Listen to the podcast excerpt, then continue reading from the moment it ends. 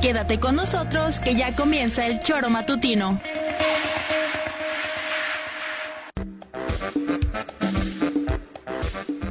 Somos quienes alegramos tus mañanas. Interactúa con nosotros y búscanos en nuestras redes sociales como El Choro Matutino. Sintonízanos desde nuestra página web www.elchoromatutino.com y llámanos a cabina al 777-311-6050. De lunes a viernes, de 7 a 9 de la mañana, por Radio Desafío y también por Irradia FM 103.7. Somos la mejor revista informativa del país. Somos...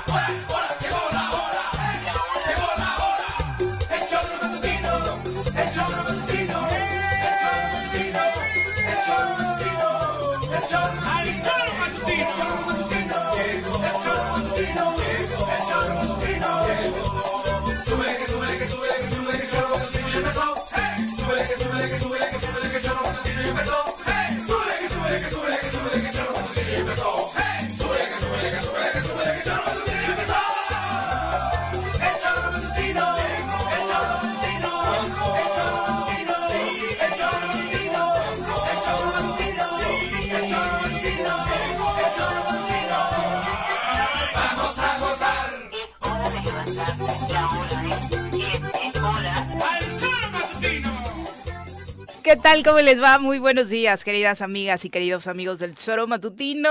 Ya estamos en pleno jueves 12 de enero del año 2023. Muchas gracias por estar con nosotros para compartir información y, por supuesto, esperemos que eh, noticias importantes para todos ustedes y para nosotros, obviamente, a la hora de editorializarlas y de reflexionarlas. Estamos transmitiendo, como todos los días, a través de la 103.7 de su FM. También nos encontramos en internet internet en www.eltesoromatutino.com, radiodesafío.mx y estamos en las redes sociales para llegar a cualquier lugar del mundo en el que se encuentre y permitirle la interacción pronta y expedita a través de eh, Facebook, de YouTube, donde se genera nuestro enlace de streaming para llegar a todos ustedes. Así que bienvenidos sean hoy comentando, por supuesto, estos cambios, este cambio que se da en el gabinete del Estado de Morelos de el gobernador Cuauhtémoc Blanco. Por si no le parecía que ya Víctor Mercado estaba muy cerca del gobernador,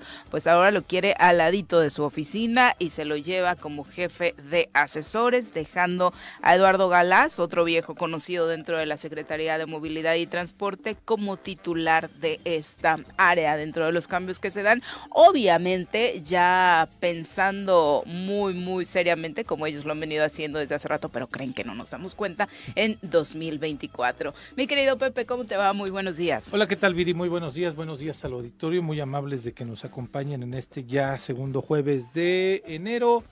Ya está por terminar también esta semana y pues nos da mucho gusto poder, como siempre, poder estar al frente de estos micrófonos para poder llegar a todo el estado de Morelos a través de la frecuencia modulada y como siempre en nuestras plataformas. Pero como bien lo dices, Viri, hay algunos que le dan la lectura de que pues de la coordinación sí está muy cerca del gobernador, pero a final de cuentas no tiene la misma eh, en el organigrama, ¿no? El, el mismo la misma jerarquía que ser secretario. Pero sin duda también uno le da la lectura de que cuando conoce a Eduardo Galás, quien asume ahora la Secretaría de Movilidad y Transporte, sabe que es una persona que ha acompañado a Víctor Mercado durante gran parte de, su vida, ¿no? Tanto en negocios eh, eh, particulares, privados de hace mucho tiempo, como en los espacios que ha tenido alguna responsabilidad pública Víctor Mercado, ¿no? Eh, hay otros que le dan esa lectura que bien tú lo compartías, de que pues este, incluso así lo titulaba eh, la nota que se dio a conocer a través de redes sociales, va a tener más tiempo para hacer campaña, ¿no? Este, va a estar más cerca todavía del gobernador, ya no va a haber como pretexto para decir, oiga, es un tema de educación, ¿qué hace usted ahí? ¿no? Entonces ya es el coordinador de asesores, que normalmente también los coordinadores de asesores de otros gobernadores no ocupaban un espacio tan, eh, tan visible, tan público en los eventos, ¿no? Ni en, incluso en algunas reuniones. Ayer ya veíamos a Víctor Mercado justito a un lado del gobernador en esta reunión que tuvo con el con la gente del Instituto Nacional de Antropología e Historia para la revisión de los avances en esta materia.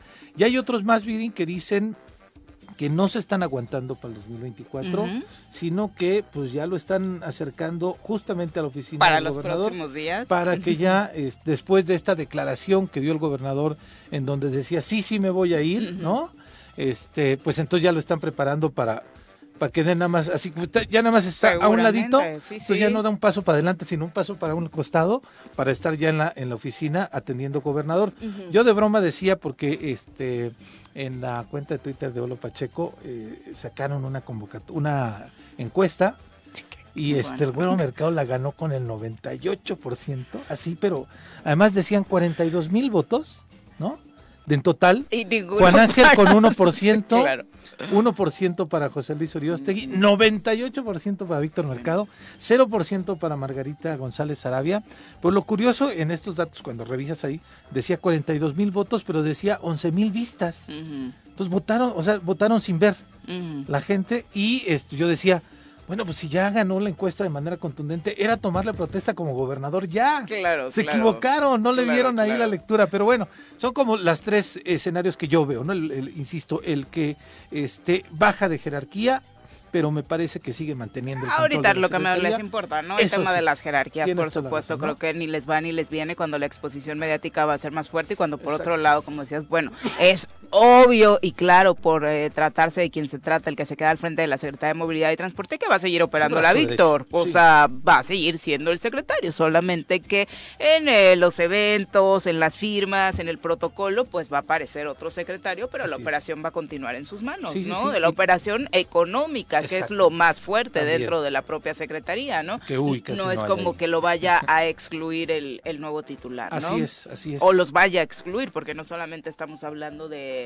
de, Víctor en estos negocios, ¿no? Como se dice. Sí, sin duda. pero, bueno, eh, cambios que por supuesto a usted, a mí, a, a Morelos, pues no le benefician absolutamente nada, ¿no? No son el tipo de noticias que estamos esperando o de decisiones que estamos esperando del Ejecutivo. O sea, no se va a ir con la finta coau de que ya quedamos muy contentos porque está haciendo cambios estratégicos para el beneficio de Morelos. No, no, no, no, no. O sea, no tiene absolutamente nada que ver con un beneficio para nosotros, sino con arreglos internos, con beneficios, como ha sido todo este sexenio, absolutamente para ellos, ¿no? Y que Eduardo Galás ya venía trabajando en el gobierno, ¿no? O sea, tampoco es un nuevo, ¿no? Y este además, Viri, contradice lo que dijo el gobernador hace unos días, ¿eh?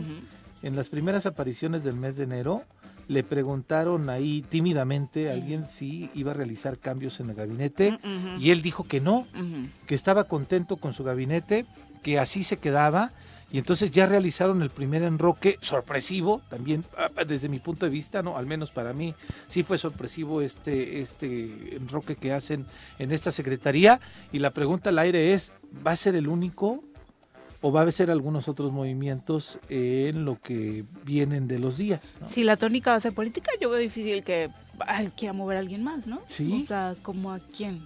No sé. Me decían que tal vez sí. ¿Sí? Tal vez sí pensando en el 24 en beneficiar a, al proyecto político, ¿no? O al proyecto político que quieren que venga en el 24. Sí, claro, para beneficiarse a Exacto, ¿no? ¿no? haciendo un análisis de, de, a ver, hay que hay que ver cómo le damos un vuelco al, al, a las políticas de gobierno y demás, ¿no? Me parece que no. Entonces, no sé, yo lo dejo ahí como pregunta al aire. ¿Usted cree, el gobernador dijo al, inicio del año, no voy a modificar mi gabinete y ya realizó una modificación? Eh, ¿Lo demás se quedará igual o vendrán algunos cambios? No sé el auditorio qué opine, ojalá nos lo exprese en estas eh, pues oportunidades que nos dan de emitir sus comentarios a través de Facebook, ¿no? Sí, claro, y son estas cosas que por supuesto siempre eh, señalamos, ¿no? Ojalá que dentro del gabinete, en estas reuniones que se dan, al menos en grupitos, eh, hubiera al menos cinco minutos para pensar en qué, en qué podemos ayudar a Morelos, en qué podemos beneficiar a los morelenses, qué cambios sí podemos hacer para, pues mínimo, cerrar decentemente este sexenio, pero no les pasa ni por la cabeza, ¿no? Porque llevamos ya 12 días del mes y no se ha escuchado una sola decisión por parte del Ejecutivo Estatal para darle un viraje a esta difícil situación que vivimos en materia económica y sobre todo, como lo sabemos, en materia de seguridad, ¿no? Al contrario, me parece que a los morelenses lo que más nos ha alertado de lo escuchado por parte de ese gabinetazo de Cuauhtémoc Blanco en días recientes, en estos primeros días de enero, es precisamente esta alerta que pone sobre la mesa el comisionado, ¿no? Diciendo, se vienen más problemas de seguridad. No, bueno, mm, ahí, yo tengo, alguien que les ha, híjole, es que ya no creo en las casualidades eh, cuando pasa algo de manera público, ¿no? Eh, y lo, lo, quiero decir con toda responsabilidad implica, eh, con, y con todo lo que implica. Incluso hasta mi comentario va con temor. Pero es increíble e impresionante que le, que le mandan a alguien a preguntar sobre ese tema específicamente al secretario, bueno, al comisionado estatal de seguridad, y al día siguiente, Piri, por la tarde, noche, aparece un supuesto video. Bueno, no es un supuesto video, aparece un video de un supuesto grupo delincuencial en donde le envía mensajes supuestamente a todos los grupos delincuenciales. No toca con un ápice la fotografía, no menciona la fotografía del gobernador, menciona a Homero Figueroa también. Y dice, venimos a poner orden. Vamos a bla, bla, bla, bla, bla. Estos narcovideos, sí, claro, en donde es una fotografía con una voz en off, varias fotografías con voz en off, en donde aparecen un grupo importante de personajes armados. Pero me parece verdaderamente una gran casualidad.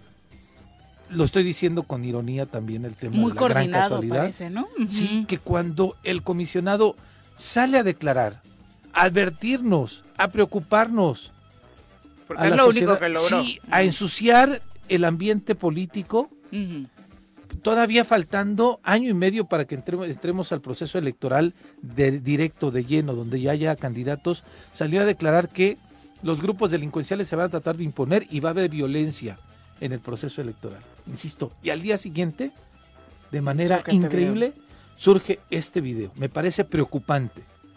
Me parece bastante preocupante y una casualidad grandísima que se dé este contexto que se dé este video en el contexto de la declaración del comisionado estatal de seguridad pública. ¿A quién le conviene que la ciudadanía, de por sí ya tenemos miedo, a quién le conviene que a la ciudadanía sigamos con más temor a partir de las declaraciones de él y después una respuesta tan pronta de un grupo delincuencial porque ahora resulta que el territorio, así lo hacen decir, es del cártel Jalisco Nueva Generación que es de los grupos que menciona precisamente el comisionado dentro de este audio que escuchábamos, les compartíamos ayer en unas declaraciones que da justo después de supuestamente trabajar en una mesa de seguridad que como usted y yo sabemos no ha servido absolutamente para nada.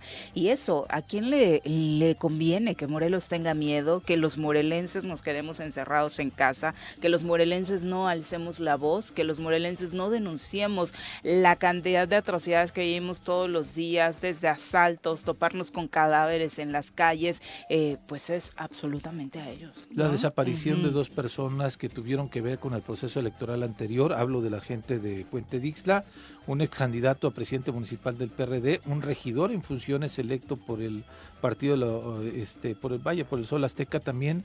En ese marco, Viri, se están dando estas declaraciones y a quién le conviene, como dices, eh, empresarios que quieren venir para acá Ah, ya estoy viendo dónde voy a invertir, estoy viendo dónde voy a sacar, dónde voy a rentar el lugar o dónde voy a construir, no sé qué, pero de pronto escucho al encargado de la seguridad, de la prevención en el Estado diciendo, se va a recrudecer la violencia pues, ¿para qué me quedo aquí? ¿Para qué invierto aquí? En lugar de recibirte con un video de eh, las estadísticas con las que arranca Morelos para recibir inversión, con un bienvenido mínimo a Morelos, anfitrión del mundo, con datos que lo confirmen, pues es que esto es más obvio, ¿no? Y creo que los inversionistas ni siquiera necesitan voltar a ver este video porque ni siquiera Morelos se les cruza por la mente por las condiciones que hemos vivido este sexenio.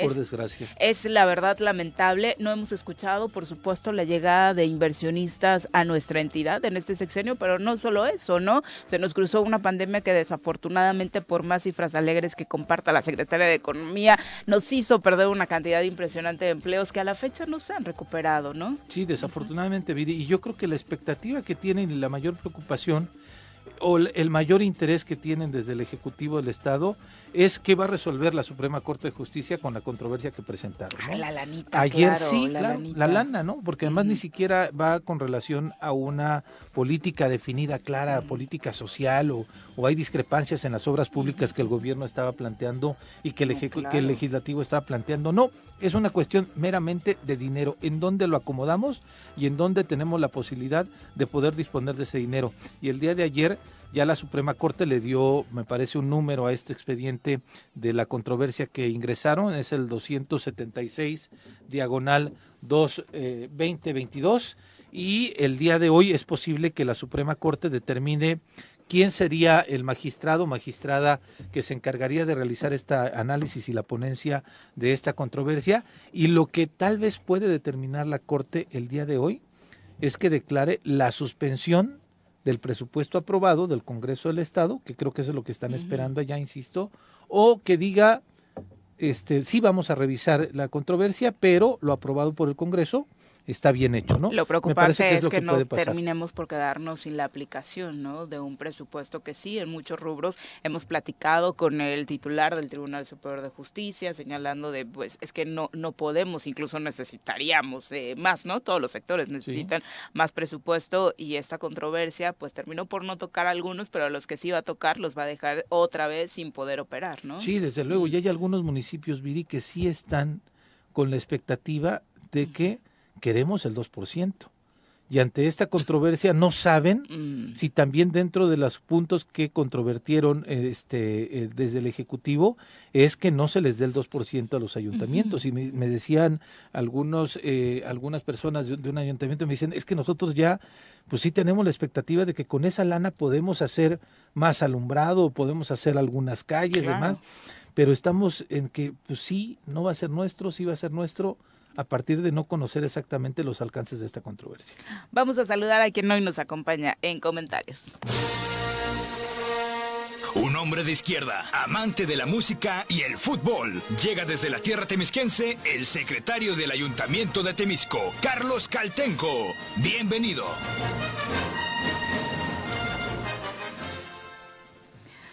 ¿Cómo te va, mi querido Carlos? Muy buenos días. Buenos días, Viri. Buenos días, Pepe. Carlitos, ¿cómo buenos días a todo el auditorio. Pues yo, eh, a nombre del municipio de Temisco, estamos nosotros preocupados de que pueda progresar esta controversia porque Temisco perdería más o menos 25 millones de pesos. 11, eh, más o menos 11 de, que corresponderían a a ese famoso 2% que estarían, estaban recuperando los municipios. La ley de coordinación fiscal establece que la participación para los municipios dentro del rubro de participaciones federales pues corresponde a un 25%. En Morelos, a iniciativa de Graco Ramírez, recordemos que se les quitó un 5% para integrar un fondo de atención a laudos y eh, para el mando único en aquel tiempo.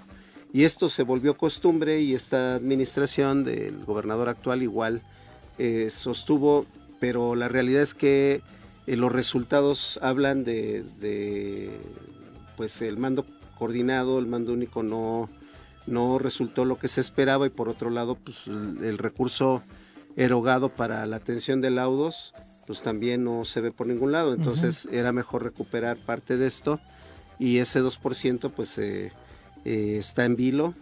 Eh, se, parte del paquete económico aprobado incluía la ejecución por parte del gobierno del estado de la construcción del bachillerato en Cuentepec, que también está fue el gobernador. Ajá, incluso fue el gobernador a, prometer esta obra. Y este eh, también hay un incremento importante en, en el fondo de aportaciones estatales para el desarrollo económico que se va en el caso de Temisco íntegramente al sector agropecuario, agroalimentario. Y eh, pues igual estamos en eh, está en vilo ese incremento que era importante 3 millones. En conclusión de, de eh, progresar esta controversia constitucional, en el caso de Temisco, pues sí se afecta con 25 millones de pesos que no sobran, que están haciendo mucha falta y que representan, este, eh, por ejemplo, en el caso del FAED, pues representaría paliar un poco el incremento prácticamente al 200, 250% que se dio en los fertilizantes. Entonces, este, pues sí estamos preocupados. Eh, ojalá y la Suprema Corte reconozca la soberanía del Congreso y lo establecido en la Constitución, lo que está establecido en la Constitución del Estado de Morelos, que al igual que el Congreso de la Unión, tiene la facultad de determinar el, presupuesto. Y de la lógica apuntaría a eso, ¿no?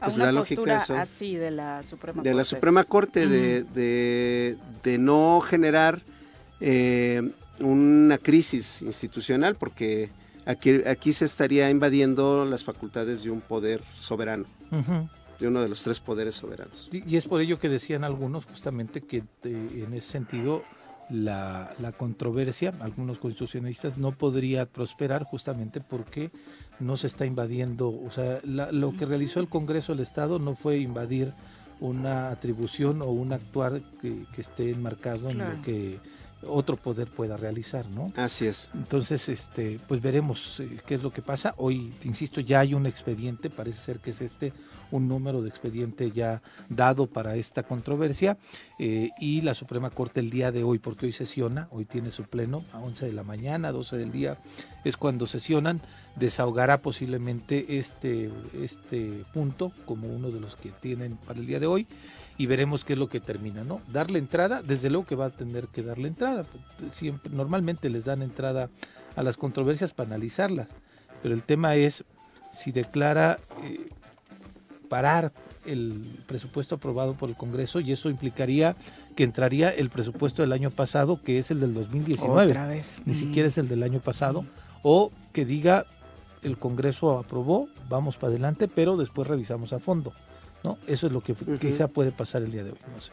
Sí, yo creo que este, hay que ver, uno, si le dan entrada, dos, si la forma en la que le van a dar entrada, es decir, como tú bien dices, si va a haber suspensión o va a haber este eh, eh, va a continuar el, eh, el presupuesto aprobado por el Congreso. ¿Y qué pasará con el tema de la libre transferencia, no? También. Que es el tema de fondo, ¿no? Claro. Para, el- Ujú. el- Para ellos es el gran tema. Sí, ¿no? de hecho es el único estado que tiene ya esta cláusula. En el caso de Durango ya se eliminó, eh, eh, ya ya no hubo ninguna este Ninguna reacción ninguna de este tipo por de parte este del tipo, Ejecutivo. Pues es Estatal, ¿no? Era a todas luces obsoleto. ¡Qué oso andar controvertiendo eso! Qué exceso, ¿no? Sí, claro, por supuesto. Este, pero bueno, así están las cosas y, y que no eh, digo no es el tema, pero quiero tocarlo porque hay eh, mucha debate, falsos debates en la en la prensa nacional con respecto a los resultados de la visita de la cumbre de los líderes. Sí, Pero el mejor indicador es la paridad peso-dólar. Los mercados son muy sensibles a, a los resultados de este tipo de eventos y lo que están diciendo los mercados es que el que salió ganando fue México. me parece que sí. El peso ayer rebasó la barrera de los, más bien cayó por debajo de los, de los este, 18, 19 pesos, se cotizaba en 18.95, cerca de los 19 pesos y esa es una señal muy clara que están entendiendo los mercados en el sentido de que de esta reunión trinacional entre los tres grandes de América del Norte, el que salió ganando fue México. Sí, pero eh, a la oposición, por un lado, le cuesta mucho trabajo entender, incluso digerir hasta las fotos, ¿no? Ayer lo platicábamos. De verdad es impresionante que no podamos dejar el tema así como está. De claro, fue una reunión que a México le conviene, que a México le favorece, le beneficia tener una buena relación, una relación de tú a tú con sus pares en el TEMEC, ¿no? Y luego, digo, empezó todo de a dónde iba a llegar, si al aeropuerto internacional, a dónde iban a Es que llegar. ese fue el primer absurdo del debate, al, Carlos. al AIFA, llegan al AIFA, este, y bueno, eh, empiezan a, a reconstruir su discurso en ese sentido, luego ya se dan los primeros acercamientos, los primeros gestos diplomáticos, vemos a un presidente protagónico, muy protagónico, en la mayoría de las fotos sale al centro, como suele suceder en un acto protocolario y en donde es el anfitrión. Eh, lejos están aquellas fotos en donde se veía un Peña Nieto totalmente distante. Que ni la mano le daban al pobre. Que ni la mano le daban. Eh, este, y, allá no había esas este, críticas eh, ácidas de la oposición. La verdad había el chistecín, ¿no? O sea, el chistecín y ya, pero se quedaba en eso, en el chistecín y luego no trascendía al tema político. Es correcto. En este caso, pues incluso las intervenciones del presidente muy soberanas, muy determinantes y pues eh, eh, es, eh, el presidente norteamericano pues es muy diplomático. Que las resuma, ¿no, Carlos? Para darle ese tips, eso sí, larguitas, larguitas, bastante larguitas las intervenciones. Principalmente ya el mensaje final, ¿no? 40 minutos. Pero Justin mm. Trudeau este, no, no podía ocultar su, su este, incomodidad de que le estaban diciendo pues muchas verdades. Mm. Este, era, era muy, fue muy transparente, muy transparente el primer ministro de Canadá. Fíjate que después, perdón, mm, veía yo imágenes y un resumen de la información de, la reunión de ayer del primer ministro de Canadá eh, con los ya con empresarios mexicanos en esta reunión que tuvo bilateral con el presidente. Me parece que el mensaje que trae, al, antes de llegar, trae un mensaje fuerte con relación a la política energética. No lo hablaron de manera pública, al menos eh, el día de ayer, en estas reuniones que tuvieron específicamente ya entre Canadá y, nuestro país, México, pero eh, prácticamente lo que dijo, vengo con la intención de que muchas empresas de Canadá vengan a invertir a México este, hablaba del sector automotriz, incluso para poder desarrollar temas de automóviles eléctricos. Se reunió con el, eh, empresario de Bimbo, que es el, mexicano que tiene mayor eh, inversión en Canadá también. Se reunió con otros empresarios de México, el, directamente el primer ministro. Hubo un encuentro con mujeres empresarias, donde una amiga incluso estuvo en este lugar. Y me parece que eh, económicamente que ha sido también eh, en muchas ocasiones así, pero me parece que ahora económicamente el mensaje del primer ministro Trudeau con relación a México es vamos a fortalecernos aún más. Y me parece que esa alianza, porque ahora ya también sabemos, ¿no? Normalmente muchos eh, compatriotas, muchos paisanos de aquí en Morelos, normalmente sabíamos que se iban a Estados Unidos, ¿no? Y teníamos detectados a qué lugares de regiones de los Estados Unidos se iban a chambear, pero también ya hay una gran cantidad de jóvenes de Morelos, del país, que están trabajando en Canadá en condiciones también ilegales y hablaron también sobre la situación que, que Canadá sí tiene un programa migratorio laboral a diferencia de Estados Unidos. Y este y mucho mayor respetuoso de los derechos laborales, ¿no? Justin Trudeau llegó precisamente con ese discurso agresivo eh, en el tema energético, pero el fondo era el tema minero, ¿no? Eh, y, y, no y el problema eh, en el caso particular de Canadá es que no puede controvertirlo de manera legal como está establecido en el TEMEC, porque se aplicaría la legislación en el tema ambiental más dura o más benéfica, pues más benéfica en el sentido del medio ambiente, y es justamente la canadiense. Entonces, por eso las empresas mineras canadienses hacen en otros países lo que en propio Canadá no pueden vino, hacer. Vino una de las empresas mineras más importantes de Canadá en esta en esta eh, en esta caravana de, funcionarios y de, empresarios. Es correcto. Entonces, en ese sentido, pues es eh, eh, qué bueno que, el primer ministro de Canadá esté buscando otras alternativas en el tema de inversión para poder, este, eh, digamos, aterrizar lo que está establecido en el TEMEC. No todo es minería. y creo que en ese sentido se avanzó bastante. Sí, sin duda. Bueno, ya son las 7 con 30 de la mañana. Recuerda que podemos eh, reflexionar juntos a través de sus mensajes en las redes sociales. Envíenos sus comentarios a través de Facebook, de YouTube, de Twitter. Búsquenos como el Tesoro Matutino. Sigan nuestras páginas en redes sociales precisamente para que a través de nuestros perfiles pueda estar bien informado las 24 horas del día. Y además lo invitamos a participar también a través de nuestra línea telefónica marcando el 311 6050. Volvemos. 7 con 34 de la mañana. Abrazo, Chacho Matar. Muchas gracias por acompañarnos en la transmisión. También para Vicky Jarquín, para el profe Arnaldo Pozas, que ya se hacen presentes en los comentarios. Y vamos a darle un repaso a la información nacional. En el las nacionales. En el las nacionales.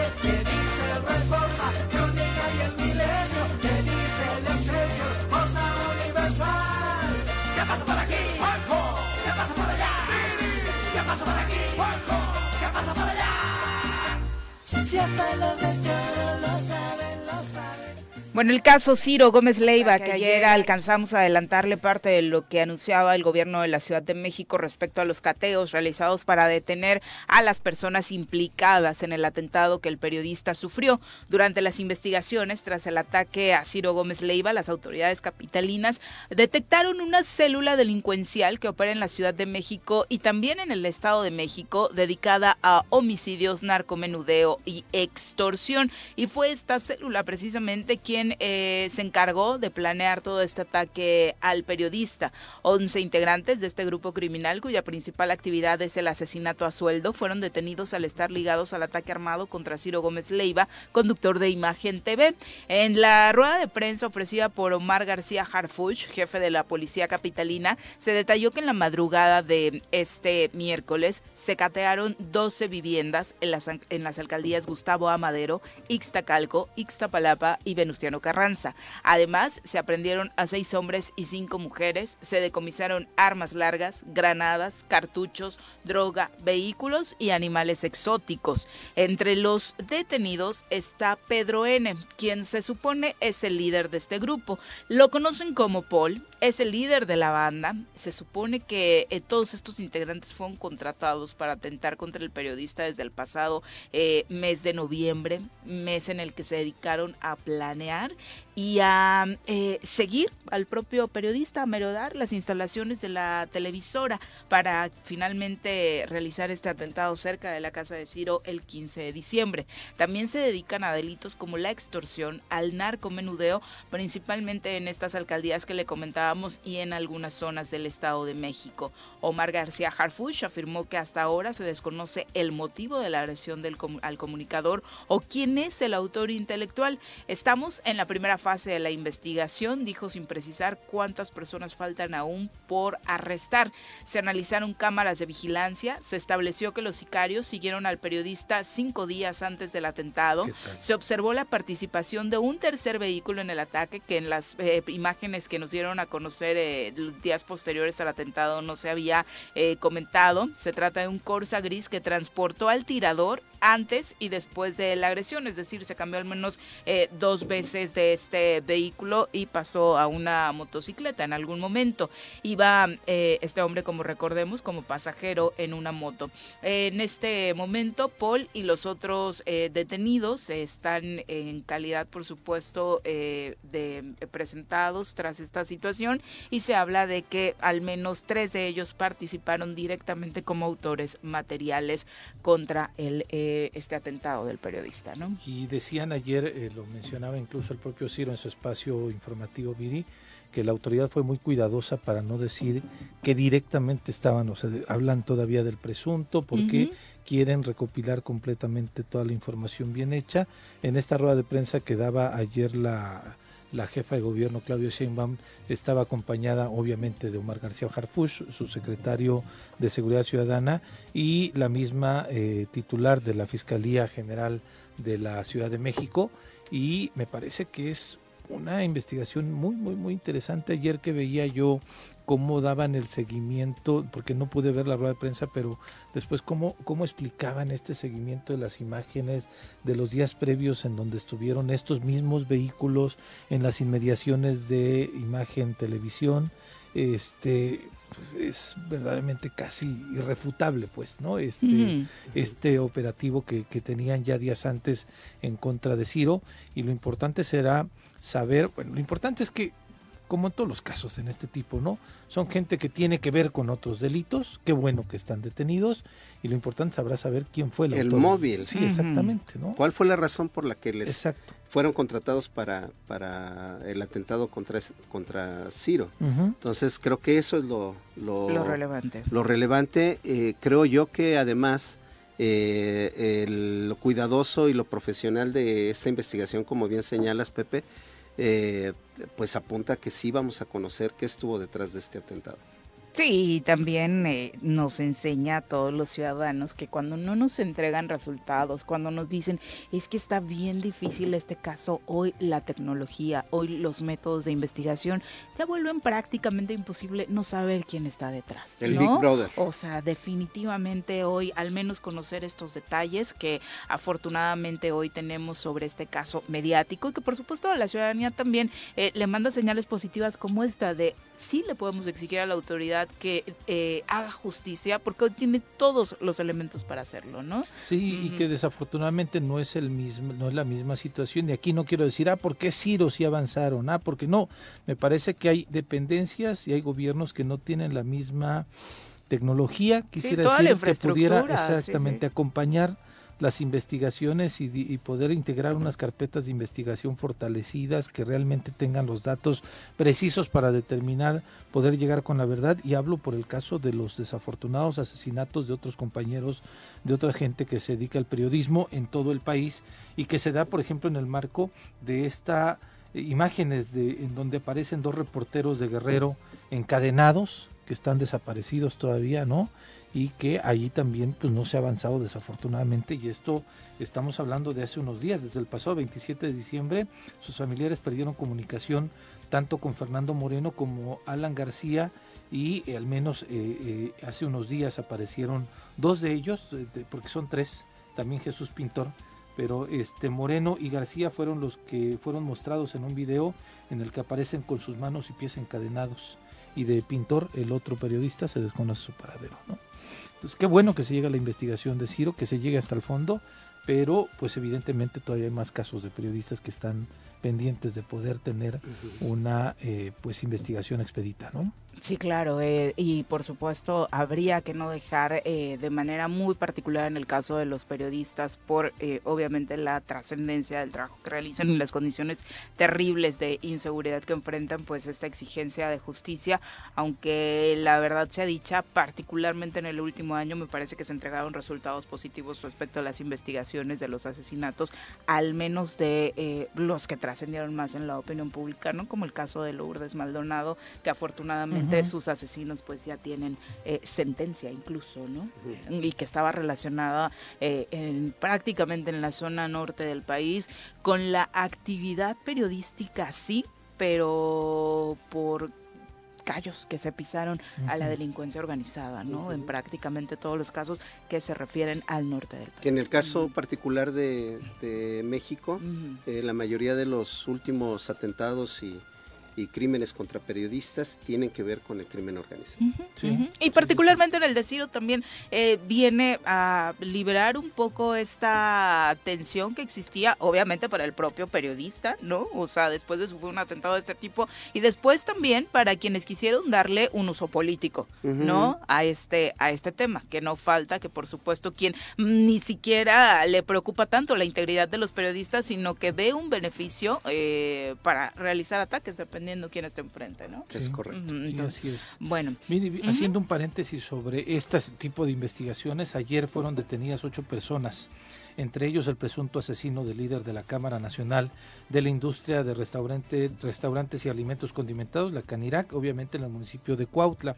Fue alrededor de las 16 horas con 40 minutos del miércoles, el día de ayer, cuando los elementos de la policía de Cuautla recibieron aviso sobre una privación ilegal de la libertad en la colonia El Polvorín. Ahí yo veía en redes sociales y yo me estaba confundiendo con el polvorín de acá. Y cuando estábamos buscando la información, no, pues no es No, aquí no en Cuernavaca, aquí. era en. Cuautla. Los agentes confirmaron que había varias personas secuestradas. Es decir, ayer lograron liberar a algunas personas. No conocemos todavía el número exacto, ¿no? Pero este. Y, y se habla de que por, el por lo menos ocho personas quedaron detenidas. Y uno de los detenidos cuenta con un orden de aprehensión por parte de la Fiscalía Morelos porque es el que se apunta, se presume, el eh, principal eh, sospechoso en el homicidio del líder de la Canirac. ocurrido en diciembre del año pasado en el municipio de Cuautla. Esa es una información que surgió ayer y que pues vale la pena también compartirla ahorita que estamos hablando sobre este tipo de investigaciones. Qué bueno que se dio con este personaje y ojalá también en este caso de este empresario que lo tuvimos, tuvimos la oportunidad de hablar con él aquí en el estudio, pues se llegue a la investigación final. No, y que ha sido de particularmente a nosotros de los casos que más nos tocó, ¿no? Eh, de manera fuerte, lo acabamos de, entrevistar y aparte pues, un chavo, además de joven, con muchos proyectos en torno a beneficios sociales, beneficios que acabaran precisamente con este tema de la inseguridad. Y, y la verdad es que para como estamos en Morelos, cualquier eh, delito que hubiera estado eh, presente dentro de la investigación o que termine por confirmarse, no nos resultaría extraño. Que si lo querían secuestrar y finalmente lo mataron, que si iban directamente por él, por el cobro de piso, eh, mil y un delitos que desafortunadamente no se atienden y particularmente en Cuautla que en 2022 fue el gran protagonista de esto. yo no sé si la Fiscalía va a dar alguna declaración, hasta el momento no han emitido un comunicado oficial de esta detención. Hoy normalmente los jueves es cuando el gobernador va a estas mesas de la construcción para la paz y demás. Entonces irá con su flamante jefe de asesores. chance, chance emiten algún comunicado y veremos cuántas personas fueron liberadas. ¿no? ¿Qué hace un jefe de asesores ahora, Roberto? Pues, eh, híjole. Este, hay, hay, eh, de pronto esa plaza es para avioneta, ¿no? Pero este, pero hay gente que sí, sí le eh, echan definitivamente le echan ganas, ¿no? Hay algunos que sí. Bueno, nosotros en Temisco tenemos un, jefe excelente coordinador de asesores que es el licenciado O sea, sí están para servir de algo, para, ¿no? Prevén los proyectos. Este, pero yo no recuerdo así como una destacada participación. No, es que es que son normalmente puestos discretos, Que no están con un anuncio como el que vimos ayer, ¿no? y, el, y, el, y el perfil que ha tenido este nuevo jefe de asesores, visiblemente, o sea, en espectaculares, en traseros de ruta, pues ahora cómo justifica salir en los traseros de ruta y en los espectaculares, cuando normalmente, insisto, esa posición es una posición más más de escritorio, más, de atrás, más de atrás del personaje, pero pues bueno, veremos qué onda, ¿no? De entrada será la noticia del cambio, ¿no? De que ahora coordina a los asesores del gobernador, lo que veremos en los espectaculares, seguramente, ¿no? Se irán por ahí como si fuera un ascenso, cuando claramente en el protocolo, en el, organigrama no lo es, En el organigrama es una posición de segundo nivel, ¿no? Los secretarios son los de primer nivel, Ay, pobrecito, ¿va a ganar menos? Híjole, no Yo sé. Creo que sí, ¿no? Sabes que de pronto las coordinaciones ganan casi lo mismo que, los, secretarios. Ah, las coordinaciones generales. Hablo comunicación social, la coordinación de asesores. No va a sufrir la cuesta de enero. Eran pues. los tiempos de Graco. no, pero yo no le modificaron. ¿No, ¿eh? crees? No. Ah. Al tabulador salarial no se lo modificaron. Pero igual. con Graco todo estaba mal y eran abusivos con. No, no, hay cosas que no. hay cosas que no. y hasta mejoraron algunas, ¿no? Hasta mejoraron. Pero, ay, qué bueno que el secretario de Movilidad, ahora jefe de asesores, no va a sufrir en la próxima quincena la cuesta de enero, ¿no? Y que va a ganar, pues, más Yo o menos. que andaban como en 70 varos. Y no sé, los secretarios de despacho creo que andan en 80, ah, caray. 70 y algo, sí. Voy a ver de qué me la dan allí. Pues hay que, hay que estar pendiente quién va a ser el próximo gobernador o gobernadora, Carlos. O con el sustituto. No, no, tengo perfil para ocupar un puesto en ninguna secretaría de, Se necesita perfil. Pues sí, en algunos casos, por ejemplo. No veo que haya necesitado mucho el perfil, Carlos. Realmente, no creo que debería ser una de tus preocupaciones. En, la investigación que estábamos haciendo sobre el ahora rector del OPSEM, que por cierto está promoviendo un amparo para que le den tres meses de aguinaldo, lo mismo que el director del IEBEM. Los dos no tienen derecho a los tres meses de aguinaldo, pero ya se ampararon los dos. Eh, cuando llegó a la Secretaría de Desarrollo eh, Social, eh, Osiris Pasos, en lo que buscábamos nosotros, si tenía cédula y demás, no aparecía con cédula, no aparecía con profesión, ¿no? Este, ya después, cuando llegó de rector allá, vimos que sí terminó la licenciatura en pedagogía, aunque nunca la ejerció, porque mm. todo lo que, este, toda su carrera eh, en su currículum determinaba que había sido profesor de educación física, director deportivo de un equipo de tercera división, nada con relación a la, enseñanza, a la academia, pero es rector de la UPSEM. Mm. Y mira que de la UPSEM se hablan cosas buenas por la plantilla laboral que tiene, que tiene ¿no? Pero pues bueno, digo, por lo que decías del perfil. Era como comentarlo así. Ya son las 7 con 48, nos vamos a una pausa, volvemos con más. Gracias por continuar con nosotros. Eh, abrazo para todos los que continúan con sus comentarios a través de las redes sociales. Eh, muy grave esto que a, a lo que estamos llegando en Morelos, dice Adriana Martínez respecto al tema de pues los mensajes de los grupos de la delincuencia organizada a través de videos, ¿no? Es que de pronto hay cosas que estamos habituados a ver pero en otros puntos del país, ¿no? Y de pronto que ya eh, a nuestro propio estado, en nuestro propio territorio, estemos viendo este tipo de situaciones, recibiendo este tipo de mensajes como sociedad, pues por supuesto lo decíamos al, lo decíamos al inicio, ¿no? Es lo que provoca es miedo y la pregunta sigue siendo a quién le conviene que tengamos miedo. Claro. ¿no? Y por eso volvemos a sacar el tema del presupuesto. ¿Cómo puede ser posible que se controvierta que se le iba, que el Congreso determinó incrementarle en más de 500 millones de pesos el presupuesto a la Comisión Estatal de Seguridad Pública para contratación de más policías, para mejorar su infraestructura, y su, en general para mejorar el estado de fuerza, que es la principal debilidad de, de nuestro estado y, y que se controvierta este presupuesto me parece un verdadero absurdo.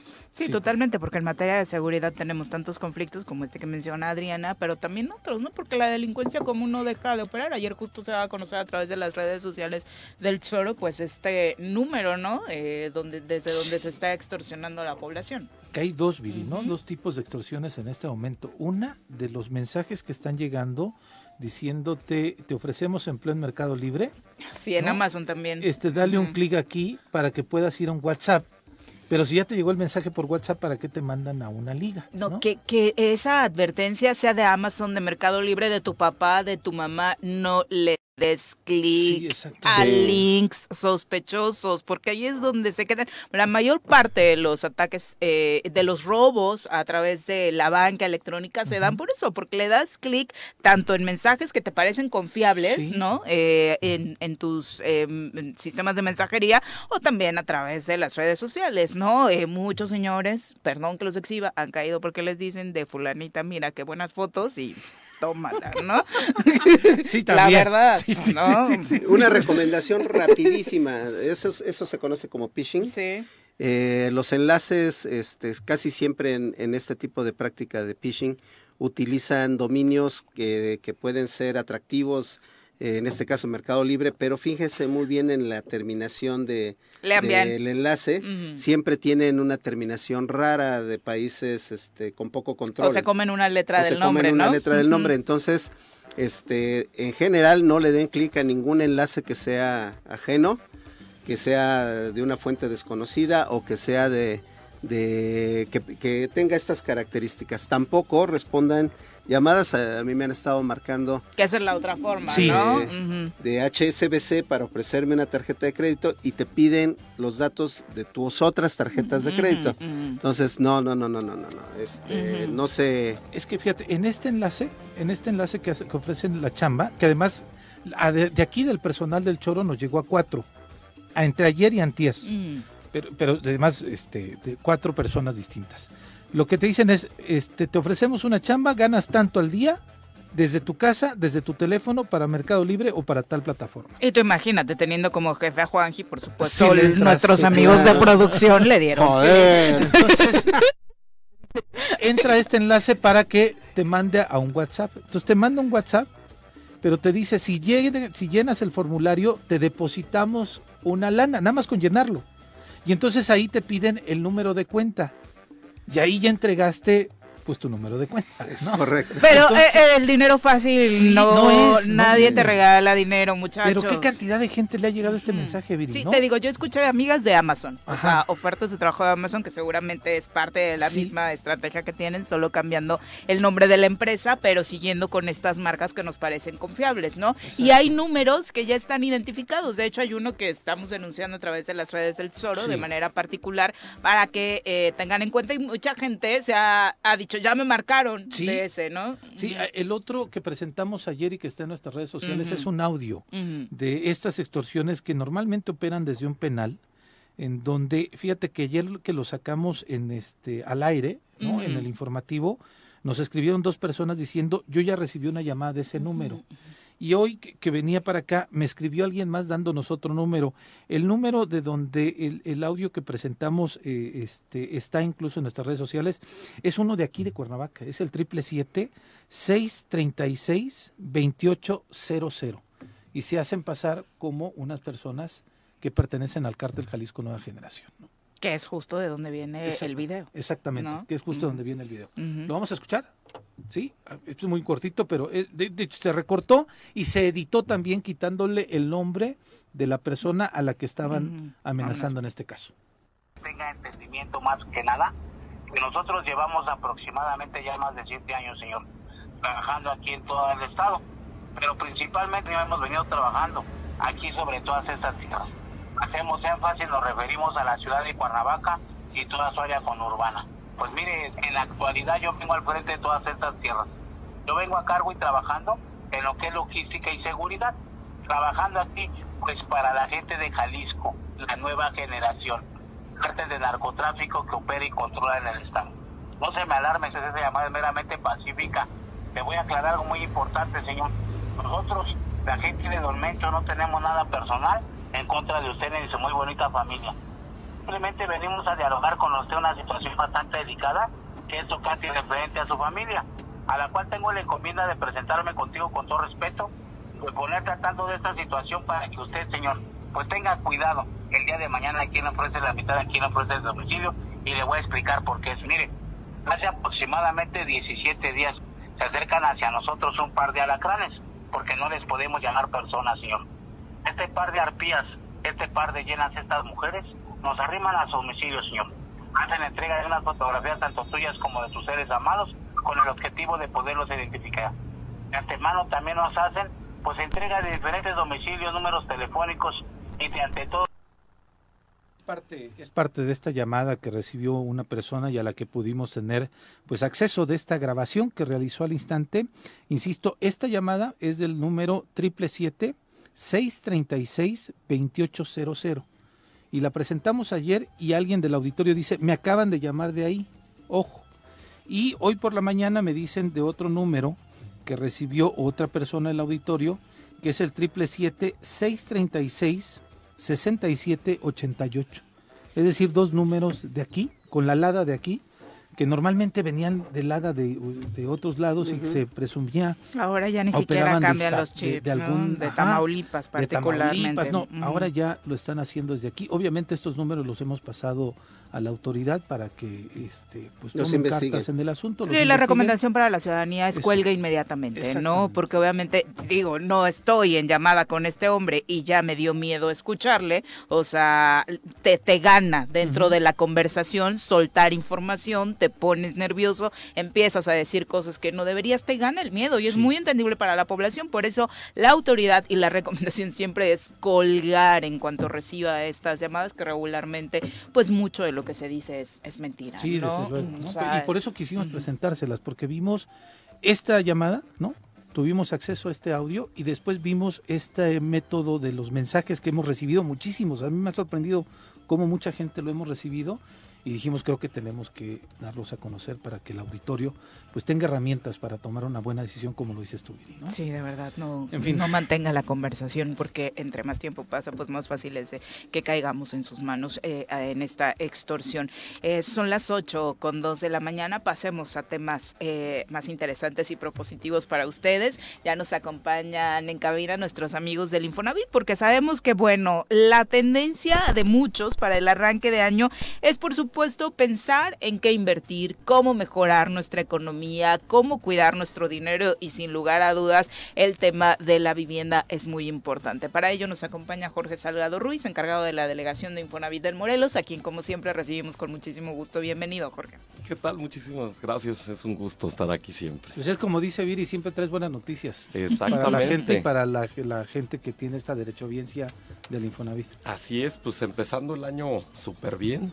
Eh, tuvimos, este, bueno, cerrando el día martes con esta prórroga que tuvimos para eh, la conversión este, de los créditos que estaban en vez salarios mínimos. eh, pues el programa nada más en diciembre se convirtieron medio millón de créditos a nivel nacional. Son medio millón de familias que ya no van a tener esta carga de que aumenten año con año. Mm. Decir que eh, todavía lo van a poder seguir haciendo. Este corte era, y la invitación de hacerlo antes de que acabara el año y luego con la prórroga, era que lo hicieran con el saldo de diciembre que no sufrieran como todos los años Una inflación. el aumento. Ajá. Exactamente, porque son en veces salarios mínimos y sube lo de lo del el aumento de la UMA o lo que sea menor entre el aumento del salario mínimo o como en este año, esa es una buena noticia, los que no lo hayan logrado convertir eh, eh, el aumento va a ser del 5.2. Vamos a utilizar lo que tenemos que es la UMI, que es la unidad mixta del Infonavit. Va a ser- es un, eh, se determinó junto con los órganos colegiados por este, instrucción del director general y, y del presidente Andrés Manuel López Obrador que no se afectaran estos créditos. Se tomó el promedio de los últimos cinco años de la inflación y se determinó que solo aumentarán 5.2%. ¿Qué tal? Qué bien. Esto eh, pa- particularmente beneficia a quienes tienen ya un crédito contratado, a quienes piensan contratarlo. Jorge. Esto es a los que tenían, tienen estos créditos de 2016 para atrás, que todavía no lo han convertido a pesos en este programa de responsabilidad compartida. Eh, decirles que los que todavía no lo hicieron, bueno, normalmente lo- la ventanilla de responsabilidad compartida para actualización de saldos y demás queda desactivada del 1 al 8 de cada mes y del 9 de cada mes en adelante queda este se activa hasta que se termine el mes y así empezamos todos los meses. Este mes como fue la prórroga, pues bueno, sí, se quedó abierta y este se cerró el día 10, permanecerá este inactiva el resto de enero, pero a partir del 9 de febrero eh, ahí en mi cuenta Infonavit o si tienen alguna duda pueden acudir a la delegación y les brindaremos toda la asesoría necesaria, aclararemos todas sus dudas para que puedan convertir de veces salarios mínimo a pesos y que su crédito no aumente con una tasa de interés del nuevo esquema de créditos en pesos que es eh, eh, diferenciada. El que menos gana, menos pagará.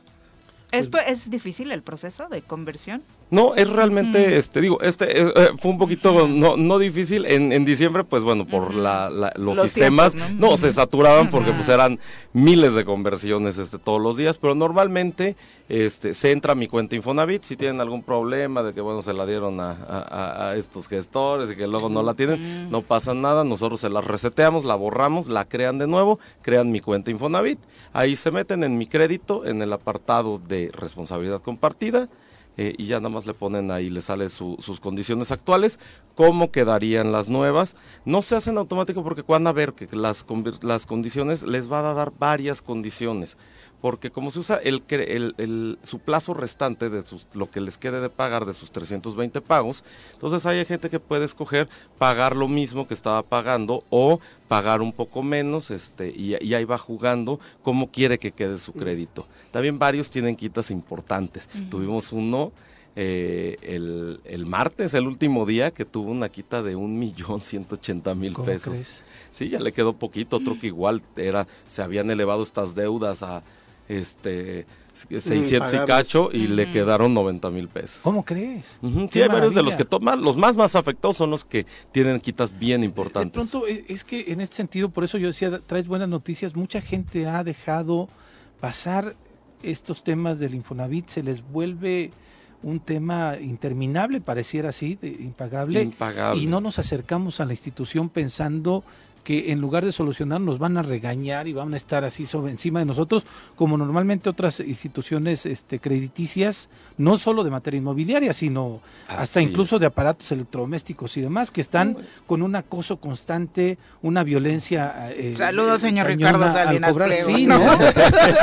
Y- No, y, y- que casi te siguen hasta donde estés. Exacto. Por el ventilador de la abuelita, Sí, ¿no? Y, y qué bueno que, El pinche que el- ventilador ya Sí, se ya no descompuso. Y qué bueno que lo porque eh, aquí no, no es así, porque dejarles bien claro, aunque en otros tiempos así lo hayan visto, Sí, daban eh, que, que, que el Infonavit Te era una hipotecaria, casa, sí. era un este un- un- una institución de crédito, no.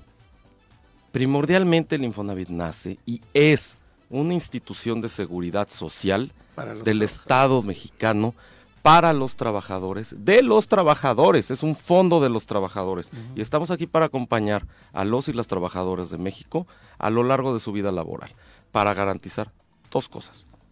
Que tengan acceso a una vivienda adecuada y la otra, quien no quiere ejercer su crédito, tenga ahí su saldo de su cuenta de vivienda y sea un ahorro que tenga para su jubilación, garantizándole que año con año ese ahorro va a tener un rendimiento, un rendimiento arriba de la inflación. Me, me, sorprende esto que mencionabas de que hay algunas personas que le dieron su cuenta a los coyotes.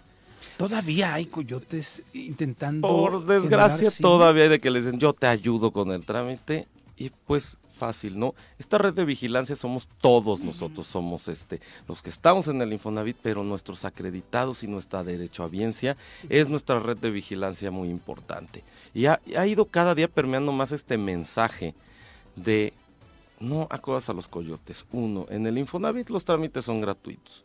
Los créditos son para casa, no hay dinero en efectivo. Uh -huh. Entonces, con que identifiquen eso, quien le diga, que por 50 pesitos este, le ayuda, le hace más, es falso. Si alguien le dice, oye, voy a sacar tu crédito y te voy a devolver tu, este, dinero. Tu, tu dinero o algo, aguas, así como los extorsionadores de acá, son los mismos, así tómenlos, como esos que hacen llamadas falsas para sacarla, esos que les digan que, que el dinero o que este le ayudan el trámite más fácil, es este por, por una lanita, esos son igualitos, son extorsionadores. Pero depende de la institución que esto funcione o no, eh, Jorge. Por lo que dice, las cosas están cambiando internamente, pero desafortunadamente sí conocemos muchas instituciones donde tan te la hacen de todos adentro que dices, sí, sí mejor lo arreglo con no, el gestor, aquí ¿no? Uh -huh. Todas las, este, pues tratamos de, de, que la atención sea rápida, uh -huh. aún se atiende con o sin cita. La cita nada más te va a pues, brincar la primera cola uh -huh. y te va a hacer que se esté un poquito más rápido, pero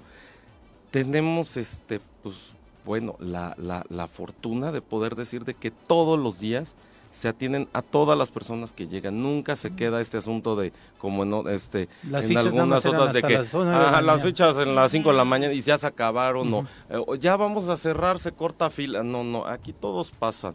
Estos días estuvimos cerrando todos los días hasta tarde. El martes dijimos, hasta que no acabe la gente de, de, de, terminar su trámite y más que tuvimos ahí unas intermitencias en el sistema que se saturaba a nivel nacional y demás.